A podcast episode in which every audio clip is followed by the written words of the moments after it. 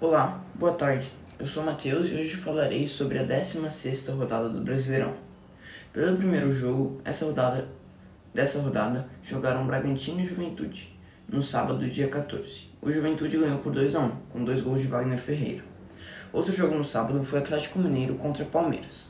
O Atlético levou a melhor com um placar de 2 a 0 e com o Patrick de Paulo sendo expulso.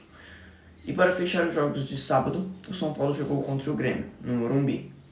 O tricolor paulista levou a melhor, com destaque para dois gols de falta, um feito por cada time. E no domingo, dia 15, aconteceram seis jogos. Flamengo e Sport Recife. Flamengo e Sport Recife, com o Flamengo vencendo com tranquilidade por 2 a 0. Corinthians contra Ceará. O Corinthians levou a melhor e ganhou por 3 a 1. Já o Bahia enfrentou o Atlético Goianiense. O Bahia levou a pior, perdendo por 2 a 1. Em outro confronto, o Cuiabá enfrentou o Atlético Paranaense e ganhou com o placar magro de 1 a 0.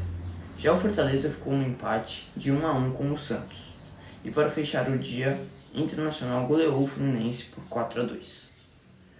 Hoje, dia 16, acaba a rodada, é, rodada 16, com um único jogo. A Chapecoense irá jogar contra o América Mineiro, com esperança de grande jogo. Uma boa tarde a todos.